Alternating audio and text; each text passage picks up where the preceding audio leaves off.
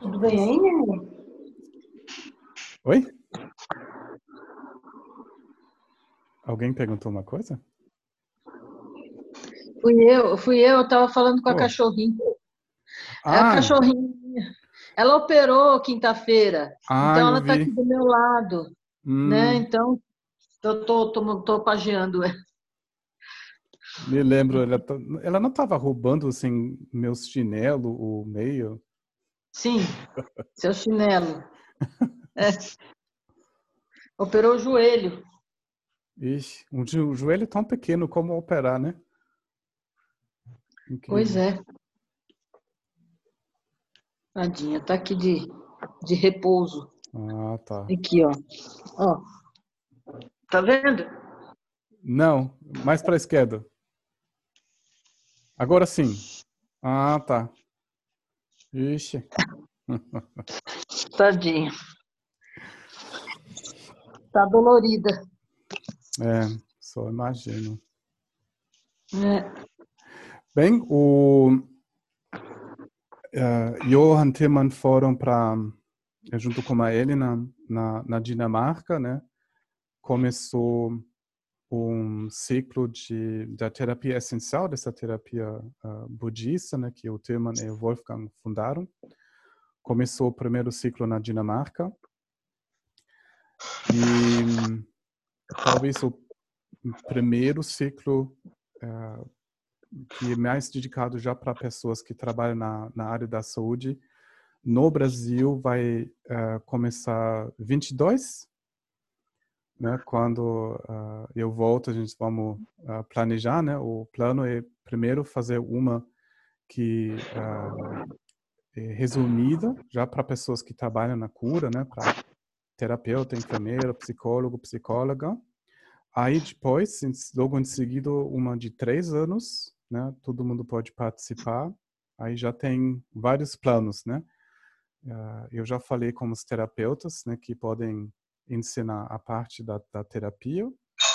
Um- uma pessoa, um alemão, com muita experiência na, na terapia, terapia corporal, da constelação, dos- da abordagem sistêmica, que fala fluentemente português, né, que já ensina terapia eh, no Brasil há muito tempo, né. Ah, eu já fiz curso com ele, constelação, ah, ele está animado, né, já tem umas coisas que né, ainda vamos ter que colocar em pé, mas essas coisas estão acontecendo, né, tá na Dinamarca, agora o, o segundo ciclo na França, e agora já tem eh, a EPT no Brasil e o PEB, a, psicote- a psicoterapia essencial. Brasil, PEB, ah, vai ser EPT 16, o ah, 16 ciclo da, da terapia. Então, vai ter um, um trabalho na frente para colocar isso em pé. Mas o que eu quero dizer, eles foram para a Dinamarca e na volta pararam no grande centro na Alemanha, em Möra, e o Tillman encontrou a primeira vez a encarnação do Genro Rinpoche, o Genro Rinchen. Então eles falavam assim muitas horas, muitas horas, né, reconectando assim. E hum, eu não falei com ele, só falei com com o Johan e todo mundo está muito empolgado, né? Realmente um menino de 21 anos, né, que parece assim ah, magro, ah, delicado, mas ele está fazendo muita coisa, né? Então ele está realmente catando os antigos alunos, né? Ele está conectando as pessoas. eh, ele tem uma abordagem muito profunda. Ele tem uma maneira de escutar e se conectar com as pessoas dentro de um corpo, né, ah, ocidental, né? Mas ele vive assim os dois lados, né? E ninguém resiste. né? Então ele está conectando as pessoas, ele, ele toca cada um, ele está ouvindo, ele está perguntando, ele começa a entender todo mundo e o projeto que ele gera, a maneira de se conectar, a maneira de trocar, a maneira de fazer amizade, a maneira de estudar junto, praticar junto, é muito interessante, é realmente muito interessante. E tem muitas pessoas que uh, foram assim jovens, né, encontrando o Gendo Rinpoche, uh, sentem muito a continuação da atividade do, do Gendo Rinpoche.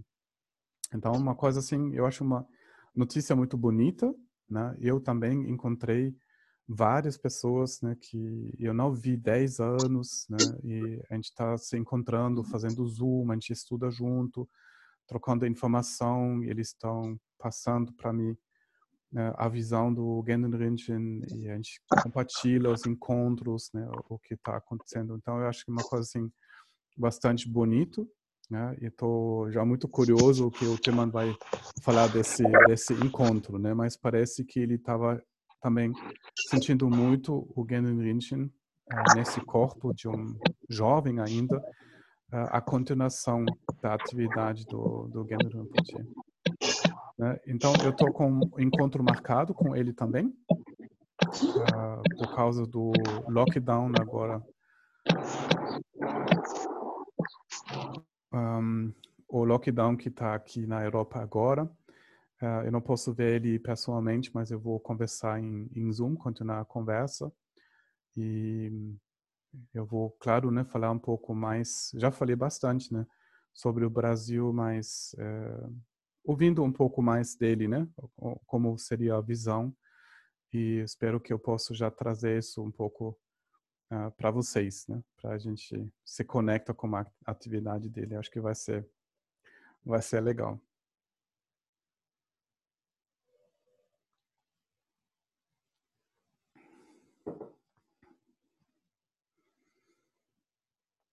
No Buda, no Dharma, na Suprema Assembleia, eu tomo refúgio até o despertar, através do mérito da minha prática da generosidade e das outras qualidades liberadoras, possa eu realizar o estado de Buda para o bem de todos os seres.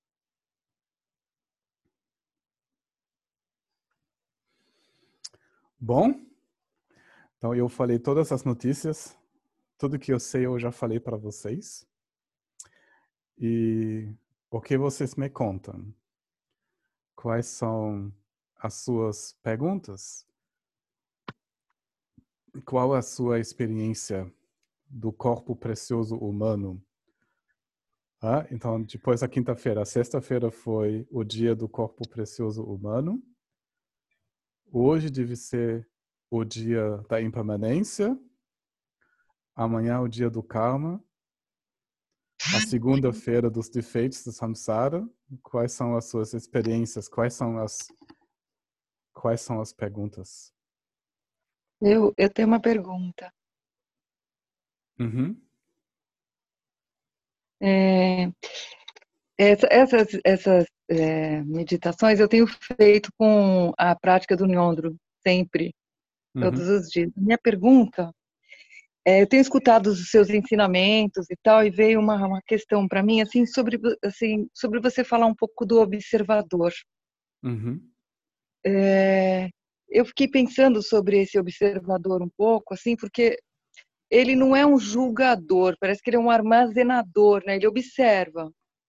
Mas depois parece que vem o, o, julgador, né? Uhum. E o, aí eu fiquei pensando assim, o observador ele faz parte da consciência, porque ele também ele te orienta sem sem um necessariamente isso que eu quero saber é uma uma questão egoísta, porque o observador está observando se está para bem de todas as pessoas, se não está, se é só uma coisa benéfica para hum. você.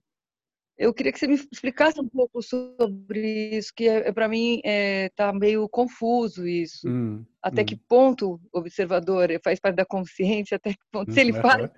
Eu uhum. entendi que ele fazia parte da consciência, eu estou errado, ele não... Uhum. Então, você pensou sobre o observador, mas ele também pensou sobre você? ele pensou de volta? Se ele pensou sobre mim?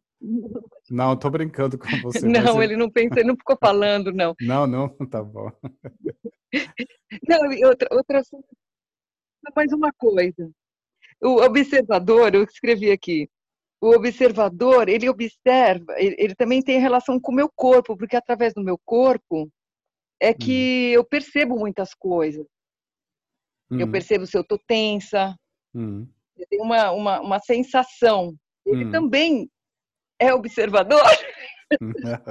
Fala para mim, Galec, essa confusão. É, é, ele fica mais no pé da esquerda. Ok, vamos, vamos ver. É...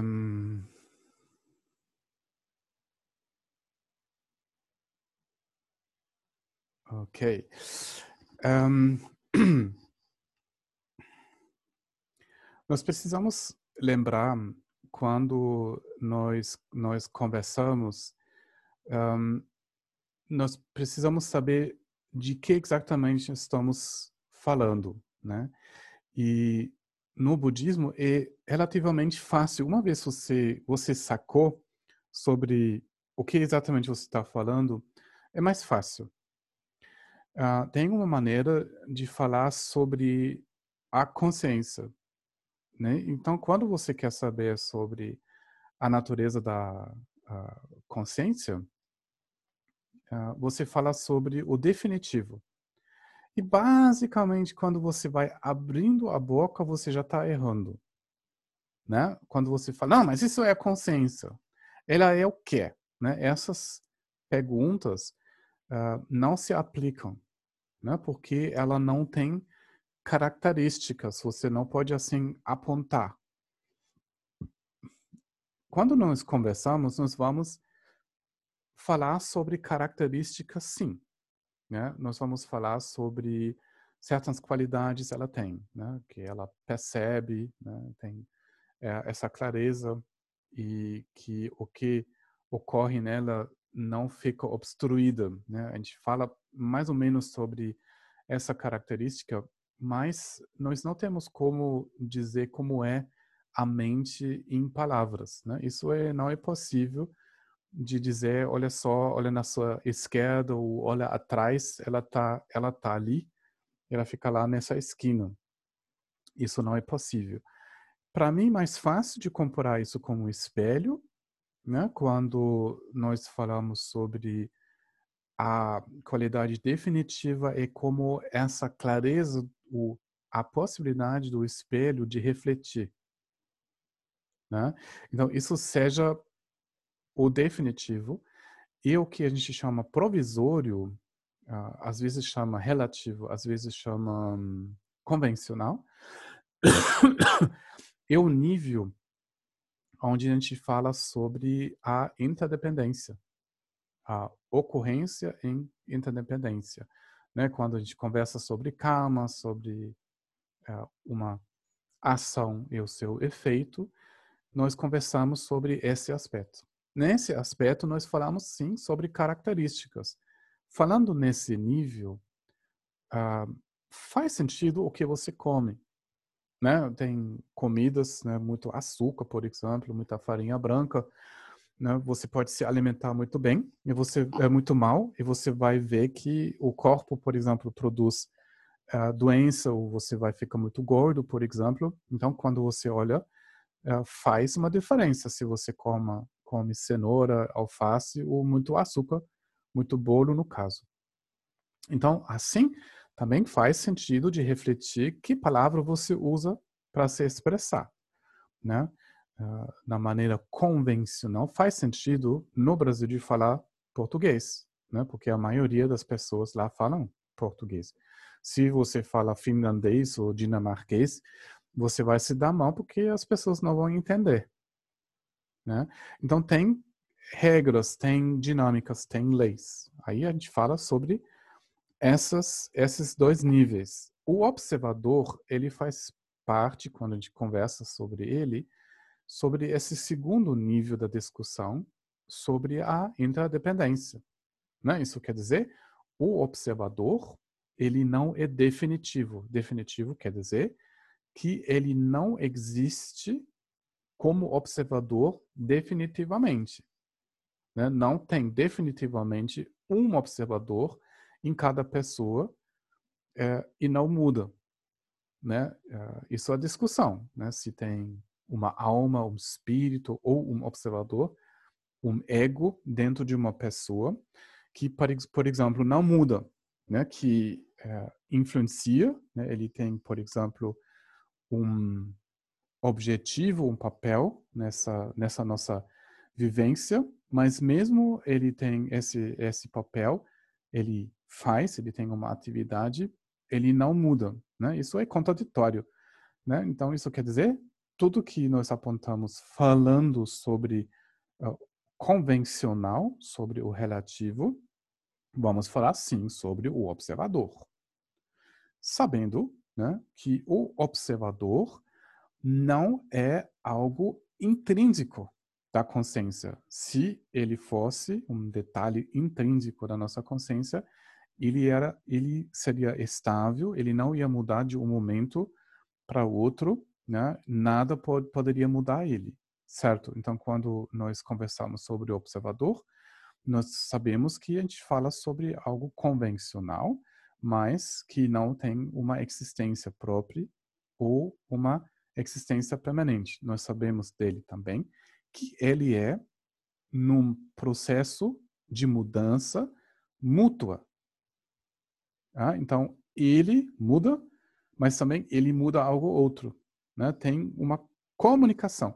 E a comunicação envolve né, que, uh, se você olha isso do nível do sujeito, o sujeito muda o objeto, mas o objeto também muda o sujeito. Né? Por exemplo, eu tenho a sensação quando eu vou ver algo agradável ou eu vou cheirar um perfume agradável, hum, a minha sensação que eu digo que está aqui dentro, ela muda, ela fica hum, animada talvez, ou quando tem um cheiro de algo podre, desanimado no caso.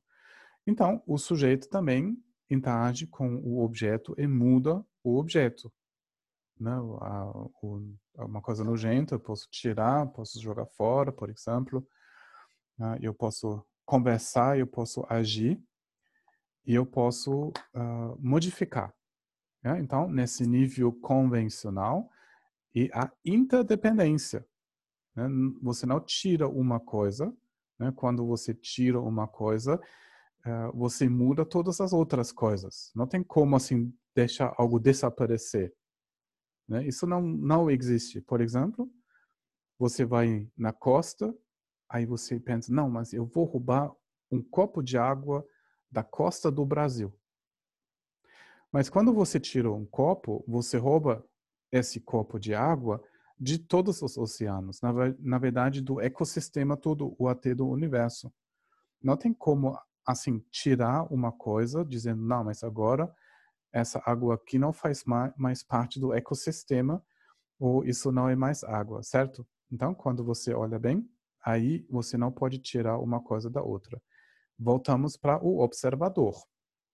O observador não é intrínseco, porque quando você procura ele, ele desaparece. Né? De repente, uh, ele, ele, ele tenta de vir atrás, né? quando você pergunta, mas quem está ouvindo isso agora? Parece que alguém está falando, eu. E quando você pergunta, mas você é quem? Aí depois vem o outro, eu. E você? Eu. Então, ele tipo muda, né? Você cria pela sua curiosidade, uh, pela sua pesquisa, novas perspectivas que envolvem a ocorrência espontânea ou momentânea, de um novo observador. Na verdade, não é assim, que o observador, ele muda a direção. Ele, ele olha para lá, para cá, ele fica dentro do corpo, ou fica dentro uh, do olho, ou dentro do, da orelha. Né? Quando muda a perspectiva, você cria uma nova sensação de um observador. Né? Então, ele é, é impermanente, sim, ele muda de um momento para outro e um, ele é mais um hábito que nós recriamos de um momento para outro. É muito cansativo, na verdade, muito cansativo de criar um observador o tempo todo. Tá, então, ele não é intrínseco, né? ele é momentâneo, ele é feito por um hábito. Ele faz parte da perspectiva nós adotamos em relação à nossa percepção. Isso a gente chama Bhakchak, isso a tendência habitual de não se abrir para a natureza da experiência, mas querendo entender ela. Né? Então, essa, uh, é, essa tendência é baseado no véu cognitivo, que nós não comunicamos com o nível definitivo da experiência, né? na sua vacuidade, na sua aparência como uma aparência ilusória, mas como algo, né? lembra da última aula, quando nós achamos que isso é sólido, a mente vai agarrar, né? Tem o véu cognitivo que cria a observação, a observação cria o observador. Então, o observador não é o agente, o observador, ou melhor dito, a percepção, o, não, a experiência de um observador é uma consequência. Certo? A observação não vem do observador, o observador e a consequência da observação. Né? Parece um pouco estranho, mas isso é o fato. Se você olha bem, quando você tenta olhar para o observador, você cria sempre um novo observador. Aí, quando você olha para ele, você cria um outro observador. E tenta olhar para ele, cria um outro observador. Aí, vai olhar ele, cria um outro observador. Né? Já tentou isso? um jogo sem fim. Quando a observação não acontece uh, com a sabedoria de ver sem ver, você cria sempre um novo observador. Depois vamos falar um pouco mais sobre isso. Então, isso quer dizer, pelo hábito, né, tem categorias, eu observo, outro. Né? Isso é uma coisa que nós recriamos em cada momento, que não está a sensação de uma corrente, um fluxo. Né? Corrente, gyu, uh, em tibetano, uh, onde tem uma transmissão, né? Isso rio pode ser como um rio, né? Como água corre na mesma, na, uh, quer dizer, no mesmo lugar que meu carva um rio. Daí, quando você olha no rio, desculpe, quando você vai olhar um rio, você pode dizer, ah, olha só, tem um rio aqui. Mas, na verdade, não é assim. Isso é interdependência. Em cada momento o rio é diferente. Tem outras partículas, e nenhuma partícula nunca para e sempre estão num, num é, movimento e um processo de uma mudança constante. Isso é a definição de um rio, a natureza dele. Mas a gente está acostumado a dizer isso é o rio, né? Aí a Reni chama ele o observador, né?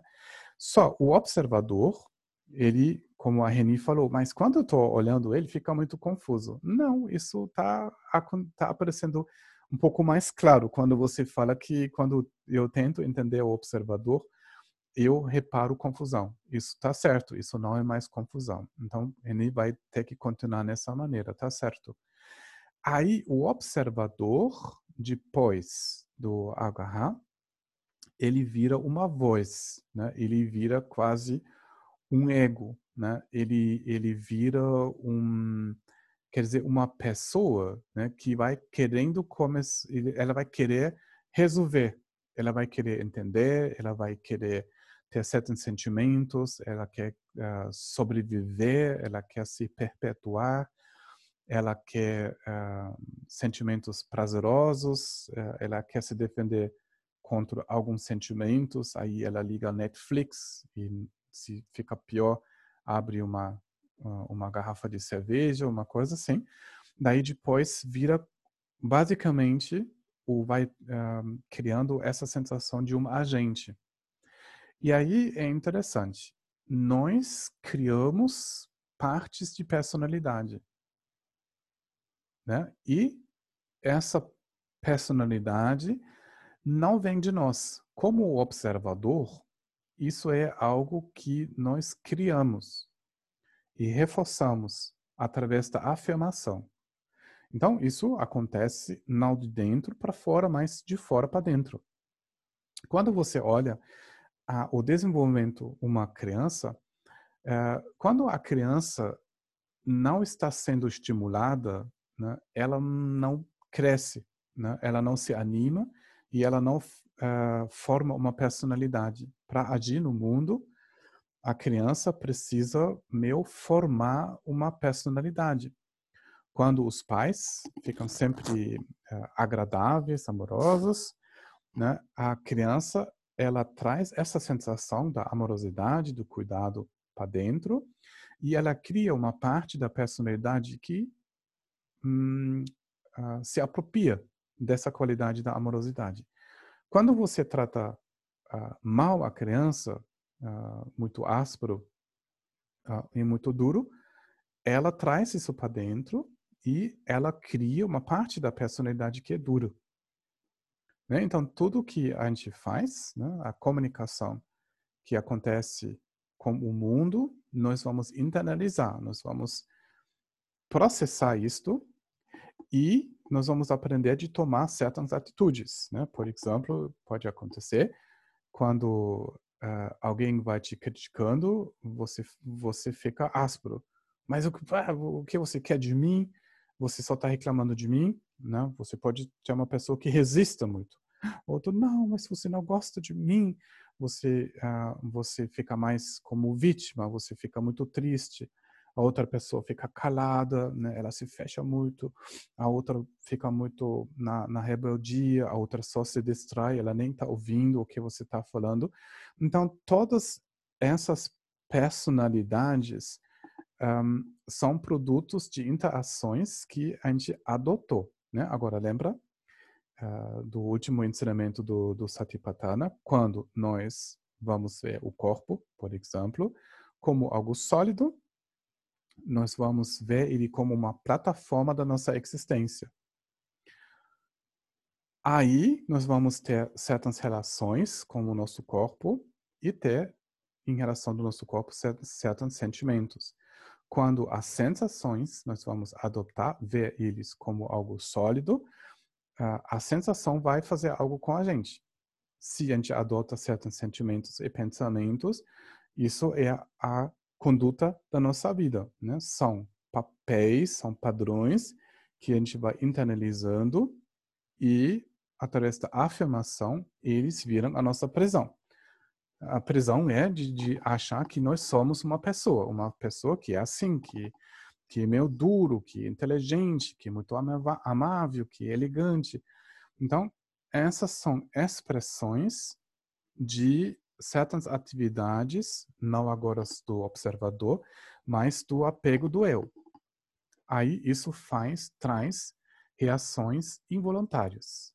Né? Então, quando essa personalidade age através de nós, por exemplo, uma pessoa fala uma coisa, aí você fica com raiva, ou você fica animado, você cai para um elogio, você cai para uma sedução ou você cai para uma provocação, sempre baseado em uma falta de consciência, quando você vai solidificando, quando você adota isso com algo pessoal, que algo a ver com você, e isso acorda do passado um padrão que você sempre afirma. Né? Samsara funciona assim. Quando você olha isso em animais, é, é a mesma coisa. Né? Quando você fala com um cachorro uma maneira, ele se assusta, fala com outra, ele fica animado, né? Você pode ver e mesmo assim com papagaio, com gato, com uh, uh, todos esses seres, né? Isso é uma característica uh, do samsara. Quando falta consciência sobre a verdadeira natureza, tem um comportamento compulsivo uh, e nós ficamos presos dentro desse, desse papel. Então, o que fazer? Olhar e olhar e olhar e ver que o que tem aqui, o que nós estamos experimentando agora neste momento, não é sólido. Aí depois, como a Reni fez, você pode ver, mas quem está percebendo isto? Você observe o observador. Com o mesmo resultado. Você só olha uma confusão, mas você não recebe uma informação muito clara. Não. Gellick, eu vou te dizer agora, escreve para não esquecer. O seu observador, ele pesa 25 quilos, ele é verde, ele tem cara feia. Isso é o seu observador. Você nasceu com ele e só assim quando você vai se aposentando, você pode entregar, trocar para o modelo mais adequado. Não é assim. Quando você olha no observador, você só pode ver um pensamento, você pode ver um sentimento que parece um, um, parece que você conhece isso, parece que isso sempre foi lá, mas quando você olha, isso já foge. Então, a ideia, repetitivamente, de novo, de novo, olhar na mente que agarra, vendo que nada é agarrável.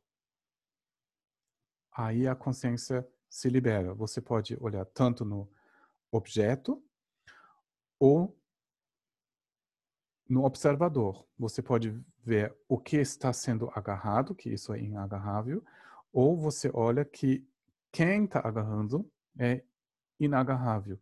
E os dois, nas duas direções, liberam através da sabedoria, outras palavras, nessa compreensão, a sua consciência do agarrar. Não tem outra maneira. Você não pode se é, obrigar de nunca mais agarrar. Né? Você não pode usar o seu observador e insistir. Cara, agora vamos fazer uma outra estratégia. Não apega absolutamente nada.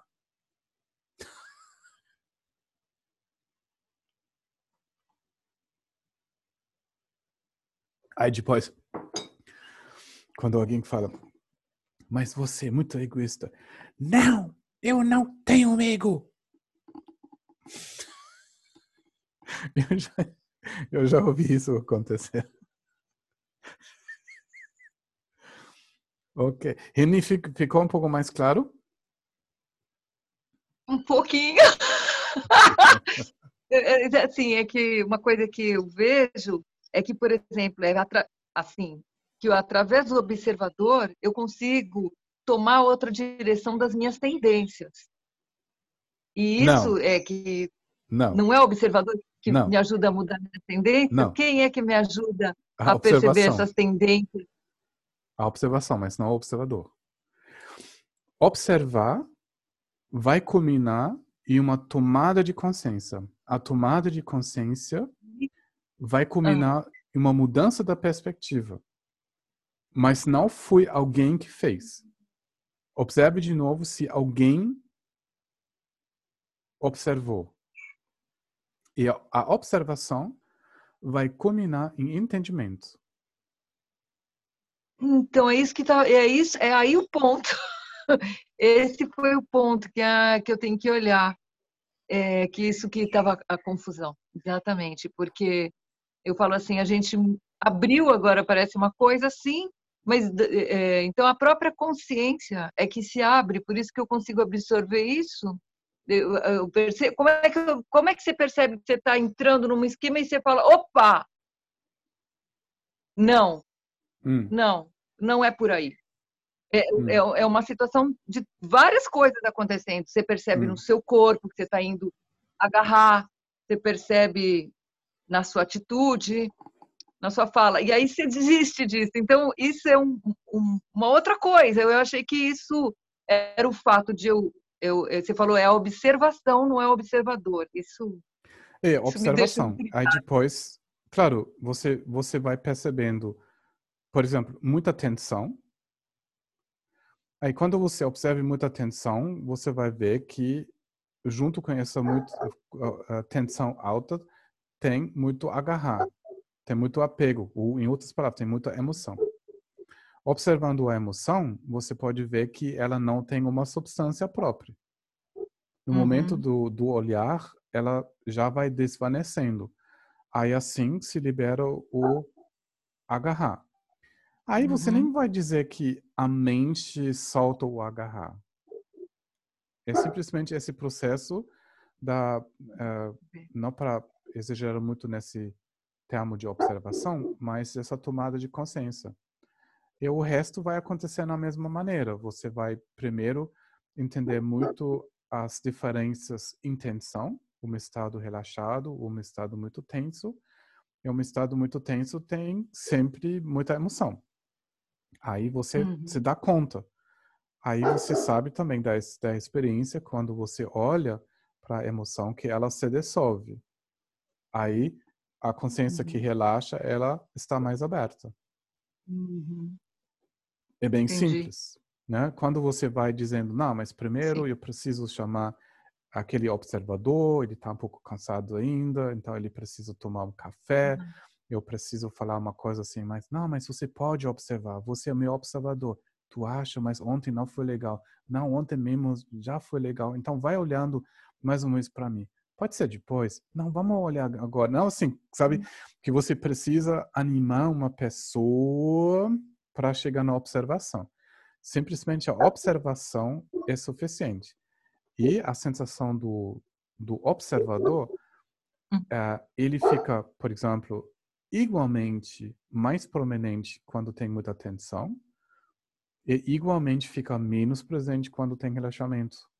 Sabe, você nem precisa assim muito pensar no observador, ele simplesmente na é, observação ele também vai desvanecendo. Então tá, entendi. Eu acho que eu entendi que você está falando, a observação tem a ver muito mais com a experiência em si. Ela é uma, ela é uma experiência que você sim, transforma. Sim, é. sim. Mas a observação em si, ou a consciência em si, uh, não se revela se tem muita tensão. Entendi. Ela se revela quando tem muito relaxamento. Então, uhum. o observador, para nós, né, convencionalmente, dá essa sensação, o mais observação do observador, mais controle temos. Né? A gente quer enquadrar muito a, a percepção. Mas, na verdade, a gente faz o contrário. Né? A gente perde muito controle quando a gente quer enquadrar muito a, a percepção. Eu estou olhando para isso. Eu sei o que, que é isso. Parece, sim, tudo sob controle. Né? Só a gente fica muito longe do reconhecer da verdadeira natureza da consciência. Isso quer dizer, nós precisamos lidar com essa sensação de perda de controle. Né? Então, uhum. por isso a gente medita, a gente assume essa postura na meditação, não pode acontecer absolutamente nada, nada, uh, uh, você não vai experimentar nada que você não quer experimentar, porque você falou que não, mas eu quero entender. Aí você está fazendo exatamente o que você gosta de fazer. Daí sim, nessa maneira, hum, com essa postura digna, em conexão com a linhagem, você faz a experiência, eu posso soltar. E cada vez quando eu solto, tá bom, mesmo se não tem um observador muito prominente nessa experiência, não estou tendo essa sensação de estar fora de controle. Daí vai continuando a observação. Daí nós temos essa uh, discussão, vamos dizer, ela faz parte do Abhidharma, da psicologia ou da ciência budista, se realmente nós falamos sobre uma, duas, seis ou oito consciências. Né? Como você falou, mas isso não faz parte da consciência? Sim. Né? Na verdade, a gente pode dizer tudo é consciência. Né? Isso a gente chama Chitramatin, a gente fala isso a postura filosófica de uma mente só. Né? Que dizem, não, mas tudo isso aparece na mente, então tudo é mente. Daí sim, a gente pode seguir e dizer que tem uma mente só não está exatamente errado de dizer. Para a prática, né, a gente pode usar essa visão em aspas. Depois, sim, vem um argumento que não vai, nós não vamos hoje nessa direção, de dizendo que nem a mente existe. Nem a mente existe como um objeto que eu posso perceber. Não assim, o despertar acontece quando o observador, ou alguém, observe a sua mente. Né? Não é assim que acontece. Então, nós chegamos lá depois na visão do Madhyamika, que lá depois tem uh, os centralistas e uh, não centralistas Hangtong Shenton, uh, onde tem o argumento se nós podemos falar sobre características dessa consciência ou não, mas nessa visão última, nós não vamos dizer que existe uma mente como algo, obviamente, né? Então, mas voltamos para essa discussão: quantas mentes tem? Podemos dizer assim: a ocorrência do observador a dissolução do observador, o samsara e nirvana são experiências, uma fica limitada, outra não fica limitada, mas são experiências que ocorrem na consciência. Então, nós podemos dizer que sim, tudo isso é consciência. Não está errado dizer isso, não.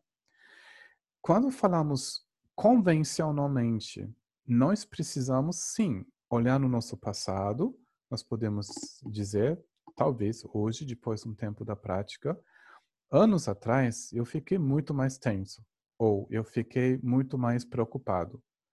Por que antes eu fiquei mais preocupado? Ah, eu estava mais emocionado, eu estava mais rígido, não sei o que, ou menos consciente, ou estava resistindo muito.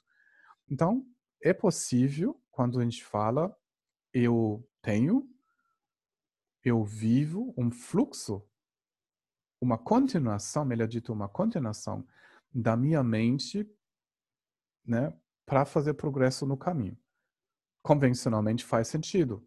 Né? Eu posso dizer para vocês, ah, lembra na última vez quando a gente conversou? Ah, sim, lembro, você falou isso. Ah, certo.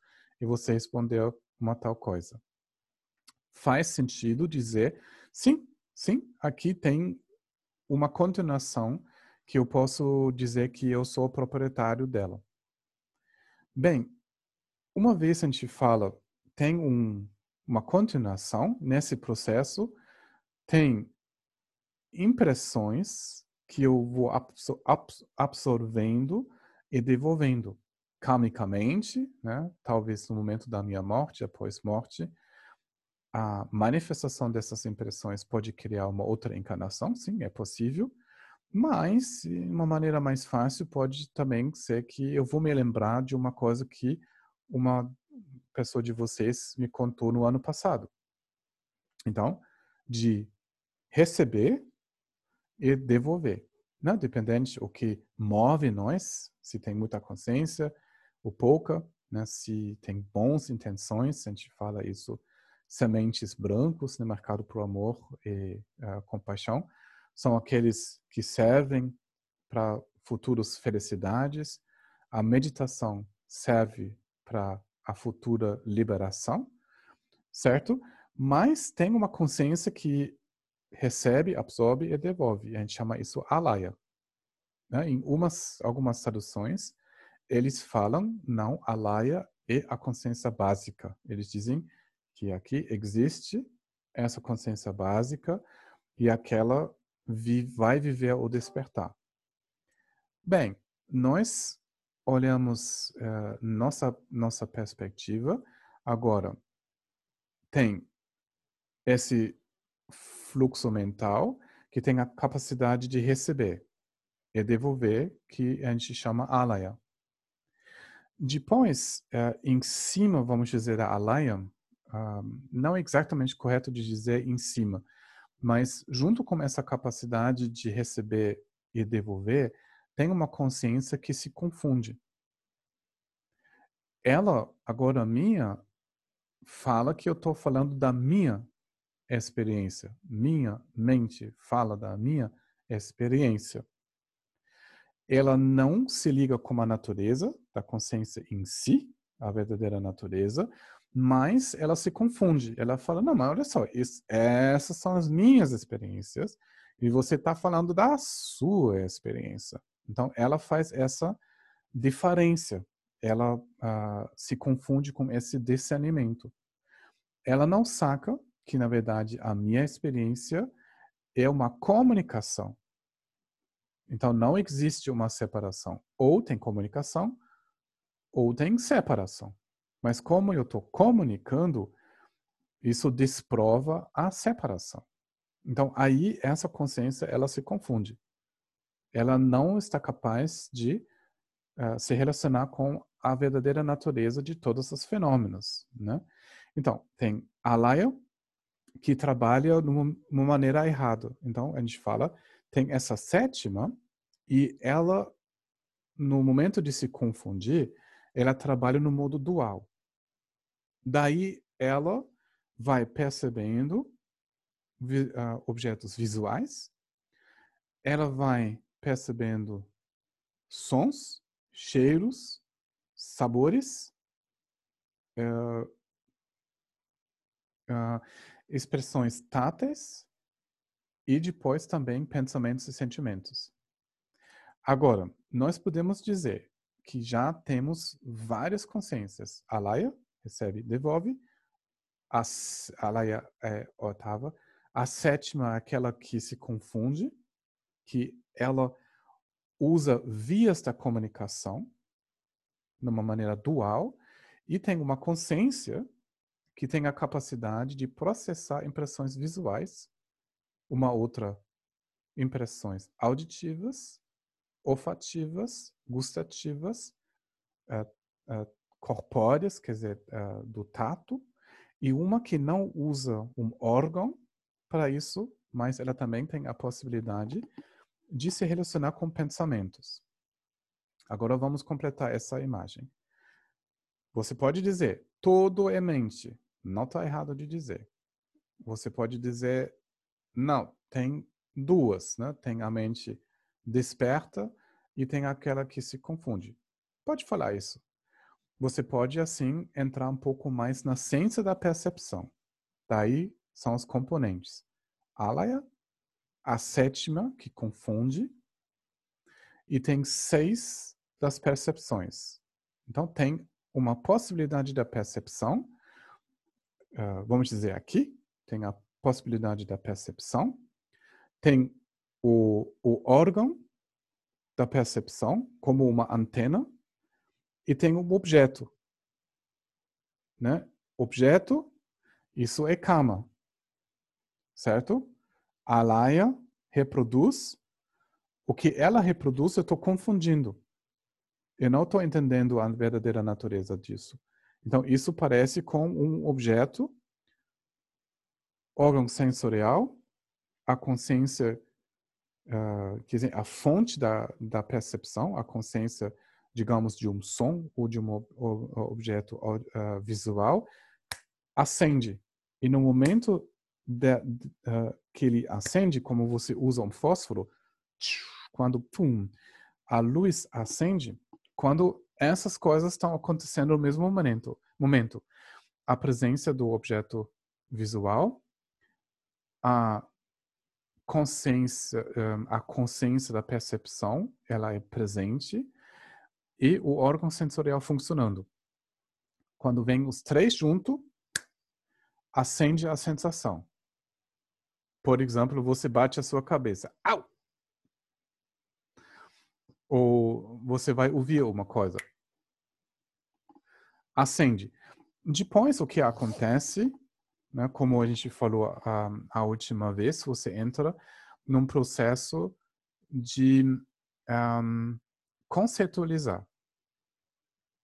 Ou foi um pássaro, ou foi a porta, uh, ou isso é chocolate, não sei. Você entra num processo e você vai continuando o processo um, basicamente dentro de um sonho. Né? Você não percebe mais o objeto, mas você está comunicando com o que você acha daquilo. Né? Você não está mais uh, ouvindo a música, você não está mais uh, saboreando, você está pensando, ah, mas será isso é orégano? Não, isso tem que ser manjericão. Ah, é pimenta. Aí você fica sonhando, você está inventando uma coisa, mas não mais percebendo. Né? Então, a sétima, ela foi assim, no mundo conceitual, totalmente sonhado. Certo? Então, tem oito consciências. Seis são uh, da percepção, né? cinco como órgão sensorial, um sem. A sétima, que é dual, né? que uh, vai um momento olhando, outro ela vai ouvindo, depois pensando, ou sentindo. E a laia, que recebe, devolve. Né? Em nossa tradução, nós falamos mais sobre esses oito, mas cada uma dessas oito é definitiva. Né? Porque na presença desses oito ainda tem uma sensação de um observador que se expressa através de vários tipos de percepção, mas todos eles são marcados por esse erro e envolvem uma sensação de um observador, uma diferença entre algo que está sendo percebido e alguém que percebe. E quando tudo isso se relaxa, isso quer dizer que o, o substrato uh, se dissolve na natureza da consciência. Nesse momento, a alaya não está mais ativa. Né? Ela, no momento do reconhecer da verdadeira natureza, ela não trabalha mais nesse modo kármico e ela também descansa na, nessa, nessa natureza. Né? Então, nesse momento, o reconhecer da experiência uh, e, quer dizer, a aparência de um objeto e o reconhecer é uma coisa só. Né? Aí a gente chama, isso está sendo purificado na vacuidade diretamente. Né? Isso seria um, um, resultado quando isso realmente fica um momento só, muito alto. Né? A gente chama isso o rotik, quando é, a experiência um sabor só, quando o, o aparência, o reconhecer uma coisa só. É, o nosso trabalho é de olhar na experiência e reconhecer a sua verdadeira natureza. Aí a gente solta o apego. Isso é a maneira de, de olhar, o praticar a visão.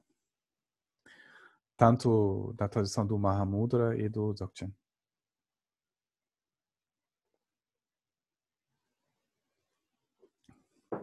Bom, tem outras perguntas?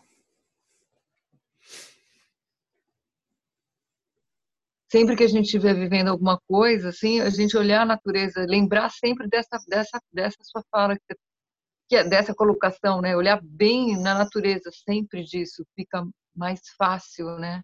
Quando a gente focar nisso, de essa natureza desse, dessa experiência, né? Que ela não tem consciência. É, é, o caminho sempre, sempre é no meio da confusão. É. Né? Não assim que nós vamos discutir com o observador, dizendo, não, mas hoje o observador é assim assado. A gente olha uhum. diretamente na experiência. Né? Quando nós Sim. trabalhamos com as nossas emoções, ou a gente passa um momento difícil, ou quando a gente vai morrer, a gente faz isso. A gente olha diretamente na na experiência. Deixa eu ver aqui o. É... Ele já tem um nome tibetano? Quem? O meu observador? O Gendune. O, Gendune Rinpoche, eu perguntei isso logo no, antes. Ah, tá. Eu, eu só estava abrindo. Do, Gendun Rinchen. Do Gendune. Gendun Rinchen. Gendun Rinchen.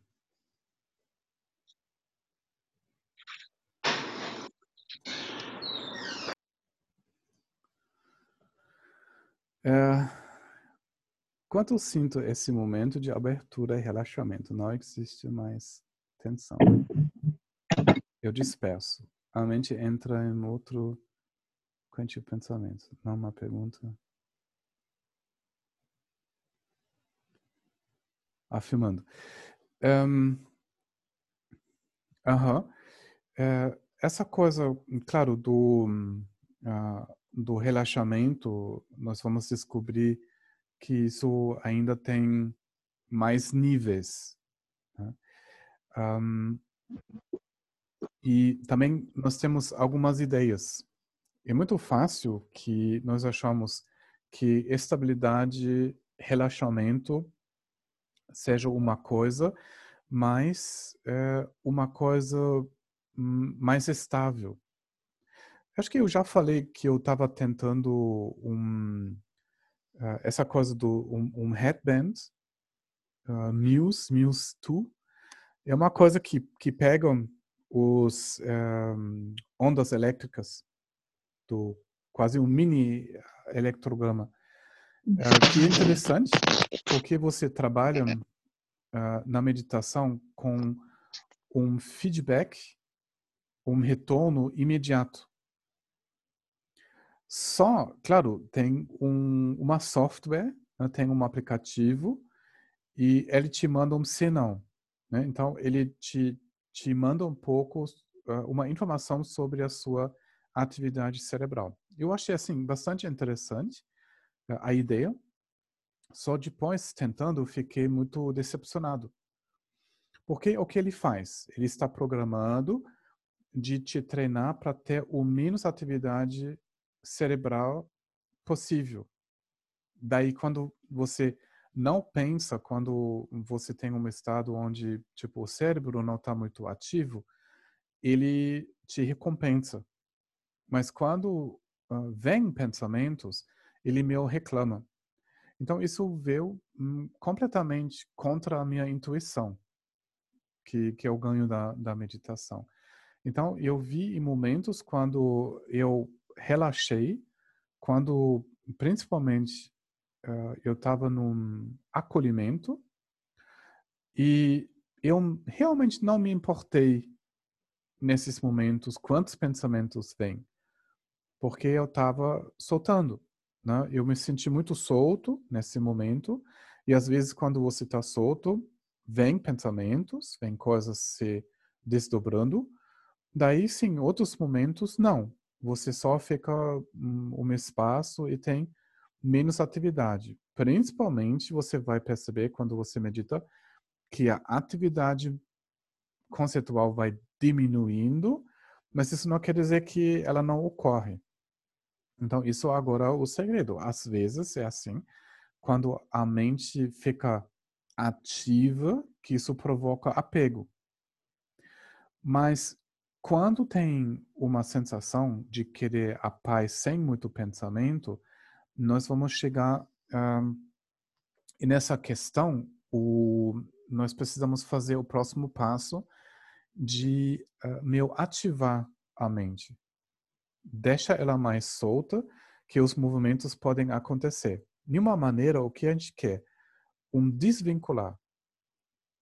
Que a atividade mental ou a percepção dos seis sentidos pode acontecer mas a consciência fica solta isso está acontecendo, mas está acontecendo sem alguém querendo mexer. E ninguém que está meu dizendo, não, mas agora isso é demais. Ou não gostei esse esse pensamento.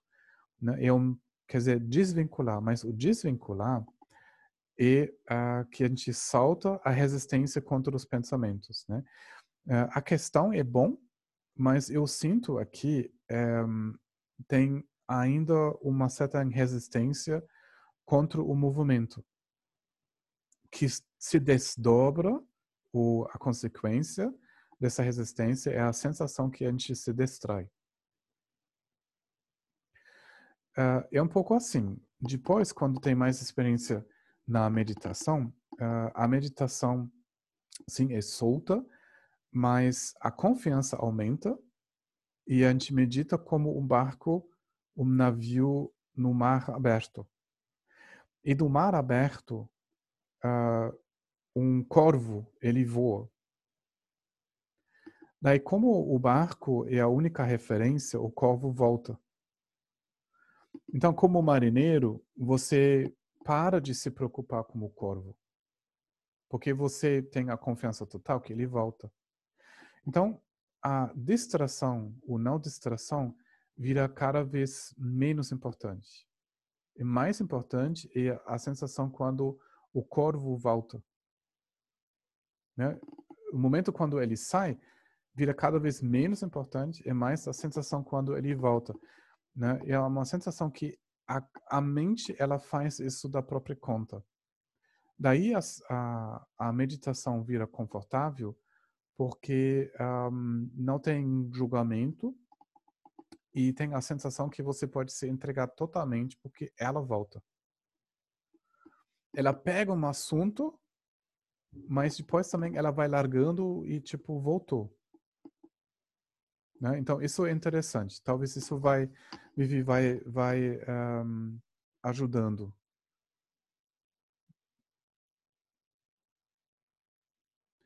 É, ela pega uma corrente, sim. Uh, ela pega talvez uma sensação, ela observe algo, sim, tem uma corrente. Às vezes ela é mais forte e às vezes menos forte, mas eh, de uma maneira ela entra no momento em uma hum, atividade conceitual.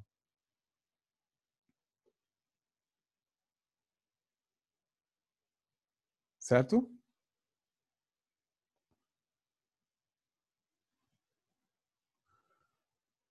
Vivi, certo? tá bom. Uh, o Vitor, a mente que reconhece a natureza da experiência uh, passa de oito a sete consciências, por assim dizer. é, não, assim, um, o momento a consciência, ou ela, a mente, ela está reconhecendo a natureza. Um, quando tem um, um, um reconhecer uh, verdadeiro, você pode pode dizer que uh, o substrato, o substrato dentro de um suco, por exemplo, um, você pode dizer que tem o substrato, né, tem o, a polpa e tem o suco, que parece que são duas coisas. Uh, então, nesse momento, uh, essa diferença ela dissolve, é que que hum, a laia ainda tem uma certa tensão e a tensão cria uma certa distância e nesse reconhecer a distância se dissolve. Você pode dizer assim, não assim que ela cai numa numa coisa. É um a experiência é um pouco um pouco mais assim, né? De uh, perdendo a tensão, perdendo a resistência. Mas nesse momento essas consciências se descansam, né? De ter esses oito consciências, né? Que é um uh, um fenômeno uh, convencional, não definitivo, e cansativo, isso consome. Isso é a partir de um apego, uma agarrar. E quando esse agarrar se dissolve, hum, eles des desvanecem, você pode dizer. Uh, a mente não usa mais essas vias. Quer dizer, essa sétima não, não se confunde mais. Ela não precisa mais olhar para uma direção e tem que ignorar uma outra direção. Né? Essa questão de direção, ela também dissolve. Então, ela simplesmente não serve mais, ela não entra mais nessas nessas vias. E se ninguém usa essas vias, uh, não aparecem essas consciências. Eles só aparecem quando a gente usa esse padrão. Quando a gente afirma ou ativa um, esse padrão. Né? Em partes também eles são diferentes quando você sonha, né? a mente fica desvinculado assim como os órgãos sensoriais, mas às vezes dentro do sonho você tem uh, sensações sensoriais, ou você acha que tem, né? mesmo que o órgão sensorial não está ligado, né? o olho está fechado, obviamente você está sonhando, mas você tem a sensação que você está vendo, né? Então esse padrão está ah, uh, se reproduzindo mesmo no sonho. Né? Às vezes falta o corpo, né? essa fica menos presente. Né? Às vezes, hum, eu não me lembro se eu estou cheirando ou saboreando no, no sonho. Não sei como como tá para vocês, mas essas são coisas que são menos menos lá. Os sons são, mas também menos que na vida normal. Não sei, pode observar que pelo hábito no sonho você uh, estimula esse padrão às vezes mais e outro menos. Gelec, eu tenho uma pergunta. Diga. Tiane. Gelec, é o seguinte, um, o ego, né, o ego, o controle, não sei se eles são o mesmo ou são diferentes, né? São os nossos amigos e inimigos, de certa forma, não sei se eu estou classificando bem. Quando nós estamos na, na, na, meditação, a gente tem essa, essa forma de escape, né? A gente está meditando, daqui a pouco o pensamento foge. Aí a gente procura, pelo que eu me lembro, que a gente fazia, focar novamente na respiração. né? Uhum. Essa forma da gente tentar dizer, não, agora eu não vou, né? Ok, estou pensando nisso, vou, mas agora eu vou não lutar com esse pensamento, mas agora eu vou me concentrar mais na respiração. Isso também não seria uma forma de controle, assim, porque a gente vive durante uma meditação nessa eterna briga, porque o pensamento ele sempre sai. Hum. E aí daqui a um pouco volta, daqui um pouco ele sai, de novo, daqui um pouco volta. Hum. Como é que poderia me, me tornar mais claro isso assim? Uhum. Uhum. Uhum. Desculpa a pergunta se tu já falasse ou se, perdão. Não, mas o meu trabalho é assim, de falar as mesmas coisas sempre. Mas eu também, uh, só para uh, para ser, ser mais claro, eu vou falar as mesmas coisas para mim também. Né? Então, é sempre, sempre assim, né? Não existe assim uh, uma pergunta iniciante, uma coisa assim. Mas, vamos ver. O que no primeiro passo na meditação, o que nós queremos? Nós queremos valorizar mais a experiência e menos o conceito. Né? A gente pode assim conversar muita coisa sobre muitos assuntos, mas nós não, nós não estamos vivenciando os assuntos. Eu acho que isso é claro quando você fica muito na cabeça, a gente fala isso, ah, tu tá muito na cabeça, na verdade você não nem está saboreando a comida que você está comendo. Eu acho que cada um de nós já passou isso, comeu rápido, aí você nem lembra o que você comeu. Né, às vezes acontece, você fica dentro de um projeto, você comeu, depois você nem lembra mais se você comeu ou não. Né? Isso quer dizer, às vezes a gente fica muito na cabeça, muito fora da experiência. Agora, a meditação é um cultivo dessa qualidade de vivenciar a experiência, de valorizar mais a experiência e deixar os pensamentos passar. Você pode imaginar o processo mais ou menos assim. Você tem a, a consciência e ela se repousa no momento.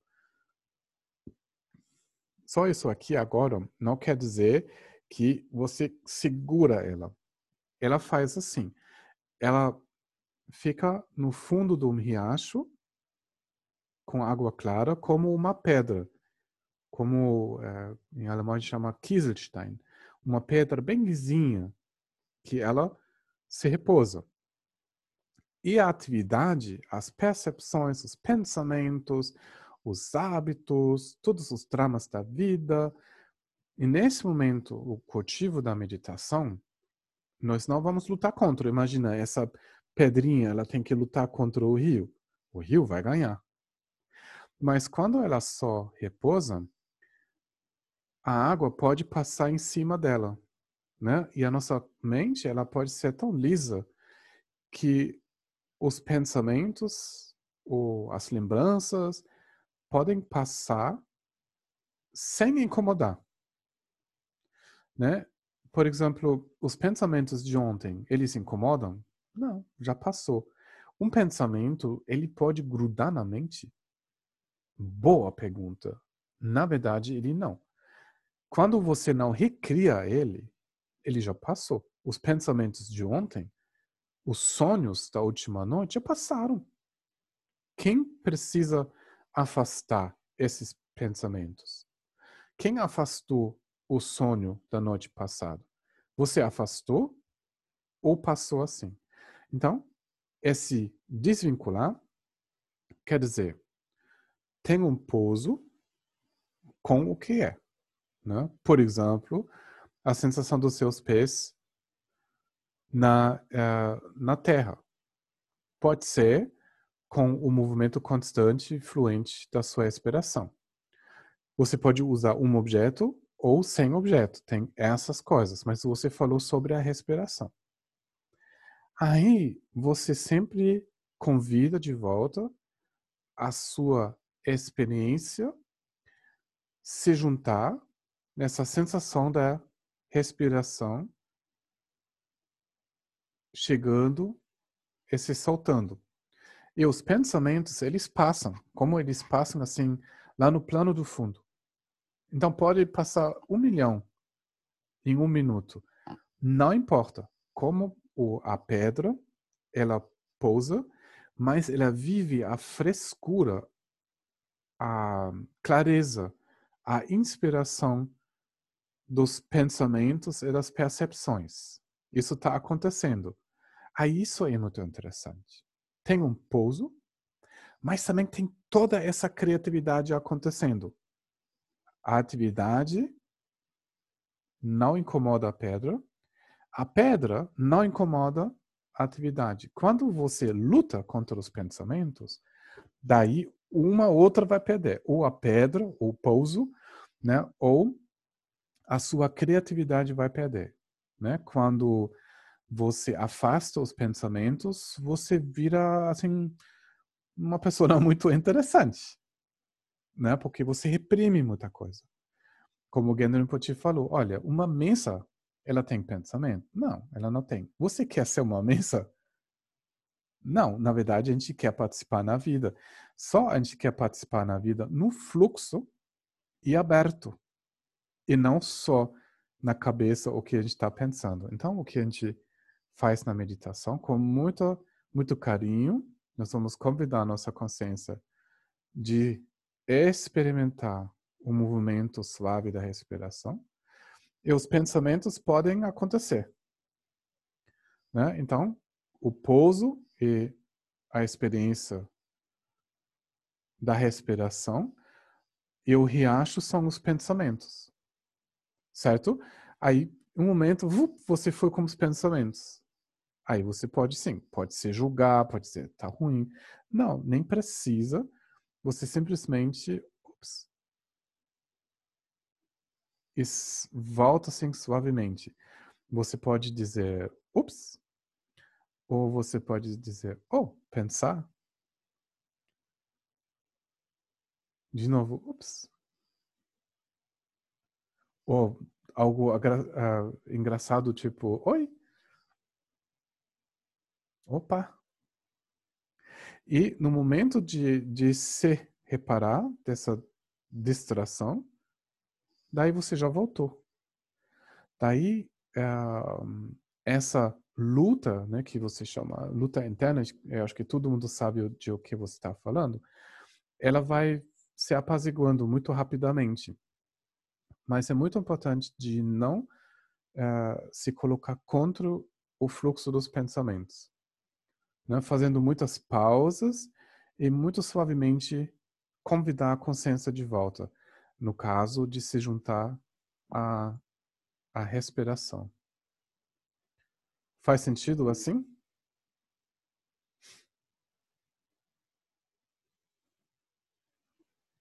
Sim. É, o que é mais importante é suave, né? muito carinho. Né? Senão a consciência vai revoltar, né? Quando uh, às vezes eu falo isso como um gato, né? Esses outros dias eu já falei. Quando é, você tem um gato e você fala para ele, não, gato, agora você é meu e você fica no meu quarto.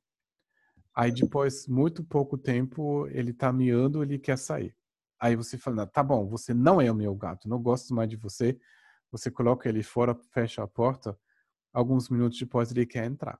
Né? A única maneira né, que você deixa a porta aberta e suavemente, às vezes ele, ele fica, depois ele dá uma volta, mas ele sempre volta para você porque ele não quer admitir, mas ele gosta de você. E, claro, ele sabe que você vai uh, dar comida, então ele, ele volta da própria conta, uh, igual desse exemplo uh, do navio e o corvo, né, que sempre volta para barco. Mas isso tudo vai ter que acontecer com carinho. Suavemente. Obrigada, Guilherme. Nada, nada. Boas perguntas hoje. Não, sempre são, mas. Gelli, é, tentando De... integrar. Posso falar? Tá me ouvindo? Pode, pode. Tá. É, essa, essa situação que a colega da Sanga falou, ela, eu acho que acontece com todos nós nas práticas é, é, sempre bom eu tento eu consigo eu tento conseguir é, ampliar é, é, o que está por trás embora não possa às vezes é a ambição da gente e, e aquela coisa de fazer, querer fazer, querer fazer, hum.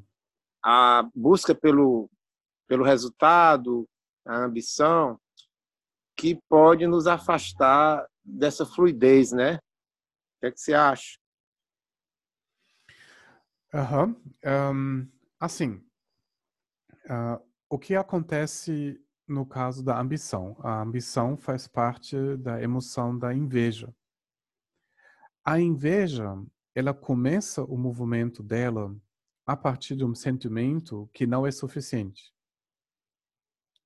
Ah, tem uma carência e depois hum, você meio adota essa carência, você fala, não, mas mesmo, tá muito ruim como tô. Aí vou, vou, ter que, vou ter que ser melhor.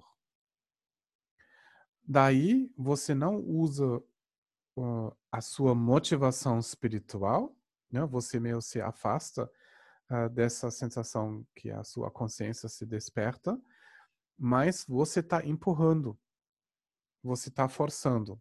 Então, nesse momento, o que acontece? Você uh, resista da sensação desse momento, você resista o que você é, e você quer algo outro. Daí depois, talvez você vai ser algo outro. Mas esse, essa coisa outra também é impermanente. Então, a ambição não tem fim.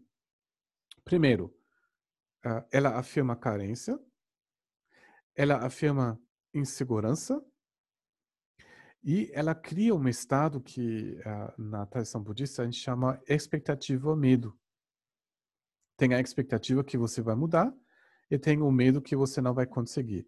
Em qualquer maneira, quando você medita com ambição, a sua consciência, lembra, a Laia, ela recebe e devolve. Então, ela entende ambição e ela devolve ambição. Mas quando você reconhece a ambição, que tudo, todos nós temos bastante ambição, e você cultiva acolhimento, né? Como é, é, eu falei, você precisa carinho. Daí nesse é, motivo, você vai reconhecer que hum, todas as mudanças benéficas da sua vida não se realizaram com ambição, mas com acolhimento com valorização. Não existe valorização sem acolhimento. Daí nós precisamos reconhecer a, a ambição, acolhendo a ambição e vendo no acolhimento a gente descansa mais profundamente. Né? Quando tem ambição, a tensão não vai embora. Não vai embora. A ambição também, uh, ela tem medidas ela sempre quer uma prova de algo. Né? Ela quer algo hum, para o diálogo. Ela pode dizer, não, mas hoje uh, eu, eu consigo meditar 20 minutos. Yes! 20 minutos. Aí falou, ah, 20 minutos? Eu medito 25. Ah, não, como assim? Agora eu vou praticar mais para poder 27 minutos. Aí, quando você vai percebendo que você está se comparando, né? É, nunca vai ser suficiente. Quando tem medidas, você vai se comparando e nunca vai ser suficiente. Mas no acolhimento, a gente salta, o músculo relaxa e a gente começa a descansar no momento. Mas você, você vai ver que você senta na meditação e a primeira coisa que vem é a ambição. Aí depois vai reconhecendo, tomar refúgio, vai de novo se direcionando para o seu conhecimento, né, que a liberação não vem de um agarrar. Certo? Obrigado. Nada, nada.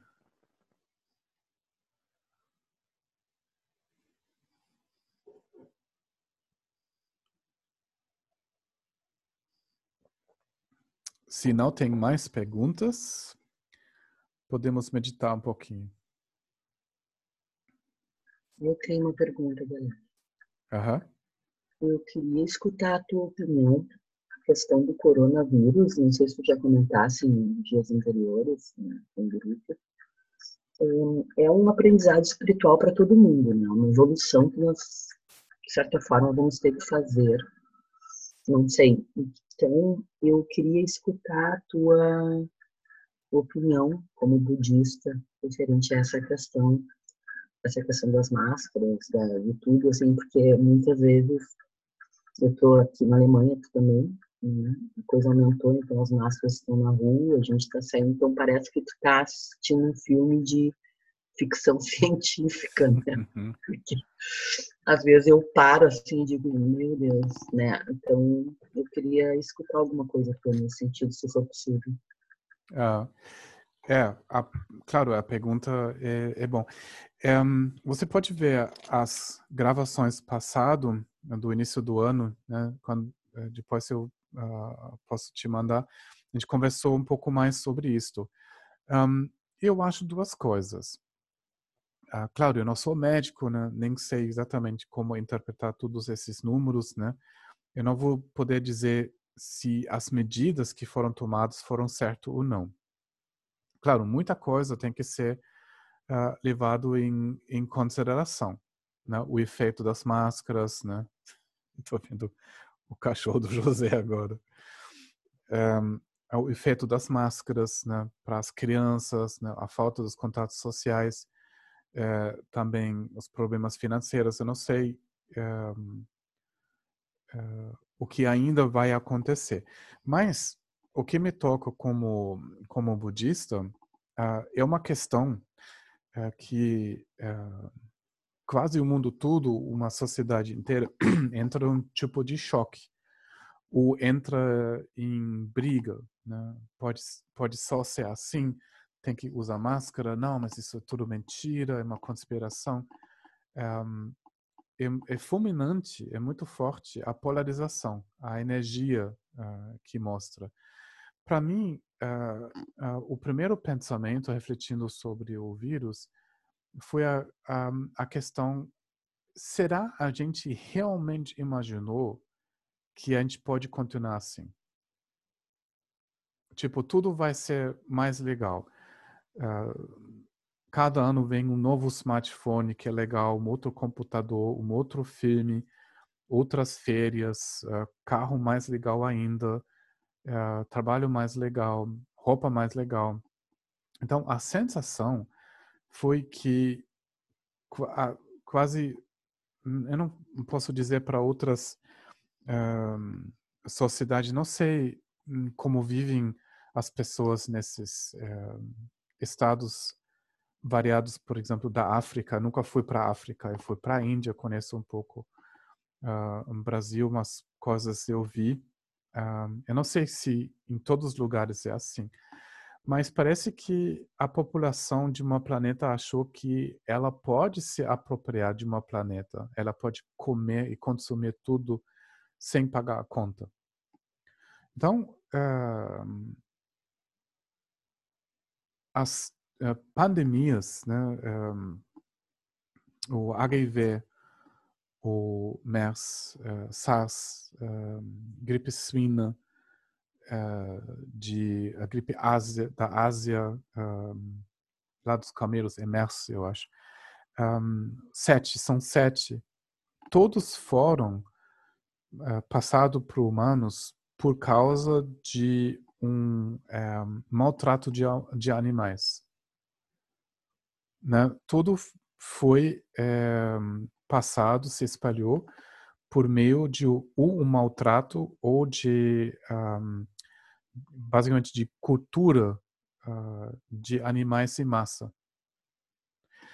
E para mim tudo isso é mais um, um, sinal que na verdade nós humanos a gente deveria pensar, sentar e pensar e reformular a nossa existência na planeta e também reformular uh, o quer dizer a relação que a gente vive entre nós.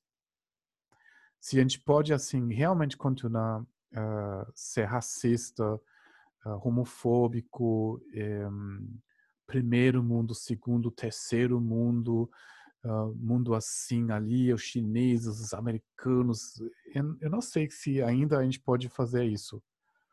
Né? Um, o efeito que o vírus tinha nos, na, nas populações indígenas no Brasil, uma catástrofe, uma catástrofe muito pior que a gente vive, né? Para eles foi uma coisa assim muito forte, uma ameaça para o pouco da cultura que ainda sobre. Então, para mim são são sinais, a gente deveria levar esses sinais muito mais sério e colocar mais em questão o que a gente faz aqui na planeta. Né? Espiritualmente a minha decisão está sendo feita e eu quero me liberar uh, das atitudes egoístas. Eu queria cultivar em mim compaixão, o amor uh, e para mim isso não muda. Né? Eu vou continuar isto e continuar ajudar as pessoas de caminhar nessa direção. Mas eu acho esse esse pensamento uh, de colocar nossas atitudes humanas em questão é para mim a primeira coisa que veio, né, em relação do do vírus.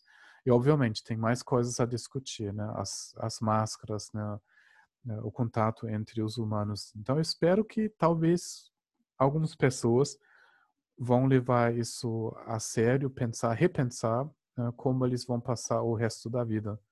Né, quando a gente pode tirar as máscaras, se abraçar de novo e talvez nós podemos vivenciar algo um, mais perto do, do potencial humano e não só tipo comer, consumir e destruir o planeta, né? né? Junto agora com o vírus, tem mudanças climáticas, é uma catástrofe.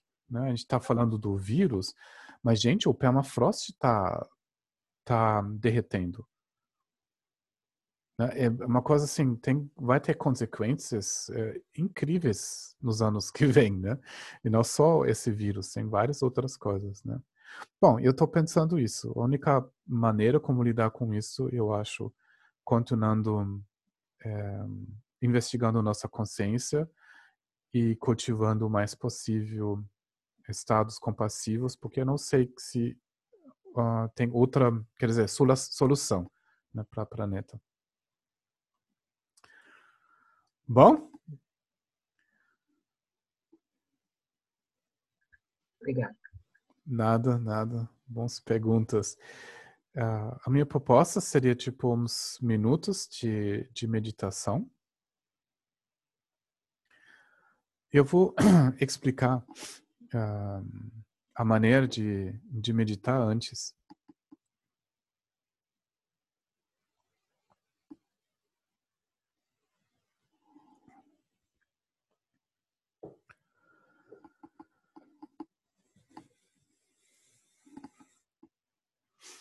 E nós podemos realmente pensar que nós podemos dedicar essa meditação Hum, para os seres, né? aqueles que morreram de coronavírus, aqueles que sofreram, aqueles que perderam o trabalho, que não têm mais dinheiro, né? também as crianças né, que estão tenso, que não podem brincar um ou outro, as pessoas que sofrem da isolação,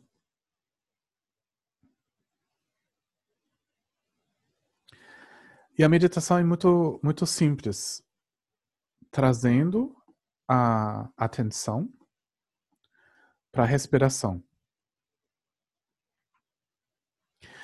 Uh, às vezes a gente faz assim, a gente olha para a respiração. É quando você olha, será que estou respirando ainda? Você olha meio de cima para baixo para a sua respiração. Mas nessa meditação, você vira a respiração. Você não, tipo, observe, mas você vive ela. Então, quando você expira, você sai do corpo, a sensação é essa, você se abre para a sensação do espaço quando o ar sai do seu corpo você vai longe, experimentando o espaço e soltando o ar, vai ter uma pausa. Não tem mais ar E naturalmente, sem você querer, tipo, esse ciclo encerra. E para um momento, tem uma pausa no espaço. E do espaço brota, se manifesta a inspiração. Daí você entra e você, você experimenta vida como energia entra no corpo. No pulmão, claro, mas depois a energia também se espalha no corpo.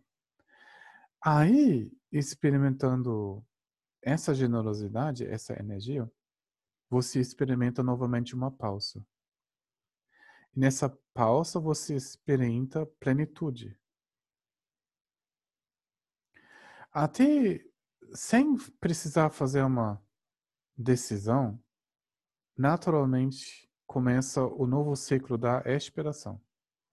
E você vai longe, longe, longe, longe. Pausa. Depois é plenitude. Pausa. E solta. Os pensamentos podem passar, eles podem vir e passar. Você também pode se distrair, não tem problema. E quando você se dá conta que se distraiu, se junta novamente à respiração. Não de cima, mas você move junto com ela.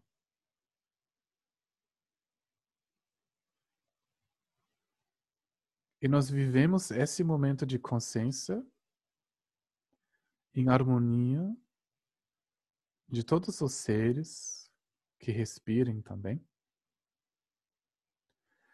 Com eles que já uma vez respiraram, que não respiram mais. E também para aqueles que ainda vão respirar.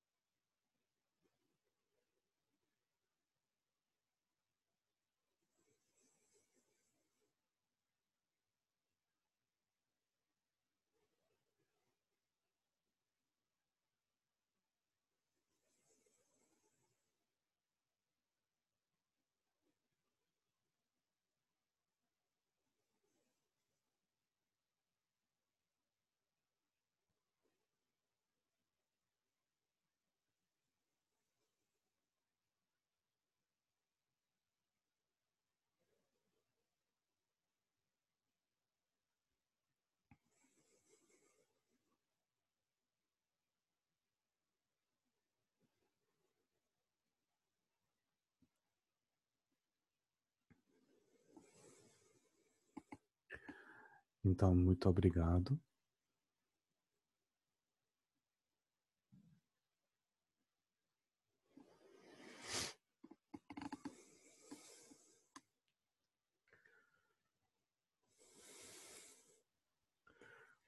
Obrigada, Rio de, Kelly. Rio de Janeiro Obrigada chegou. você, Kelly. Legal. Ó, Dilma. Muito grata. Que ótimo, que ótimo. Ah, que bom ver vocês. Ah, gente, seguinte, ah, tava trocando mensagens com a Anizamba, muito, sempre muito bom ouvir dela, né? Ah,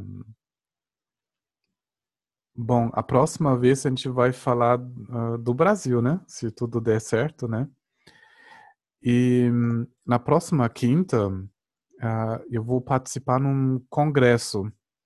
Ah, depois eu posso mandar o link. Então não vai ter encontro na quinta, mas eh, talvez vocês podem também participar ou assistir ah, ah, essa, quer dizer, essa palestra, né? Depois nós vamos ter que rever ah, os horários, né? Claro, lá eu vou sincronizado com vocês. Agora eu só tô com a Cris, né? Com a Cristine, mas agora eu vou estar com vocês no Brasil, que a gente pode rever um pouco os horários.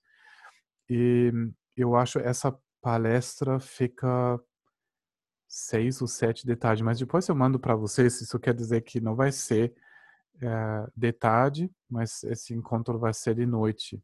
Então isso, isso vai ser o dia quando eu chego, né? Ah, não sei que estado eu vou chegar, mas vai ser assim. E depois podemos ver os nossos horários, né? Se vocês querem já dar umas ah, propostas, né? Se a gente vai continuar quinta e sábado, a gente pode ver os horários, tá bom? Obrigada, Guilherme. Boa viagem, viu? Muito obrigado. Manda meu beijo pro Brasil. Ah, vou mandar sim. tchau, tchau. Boa noite. Boa noite.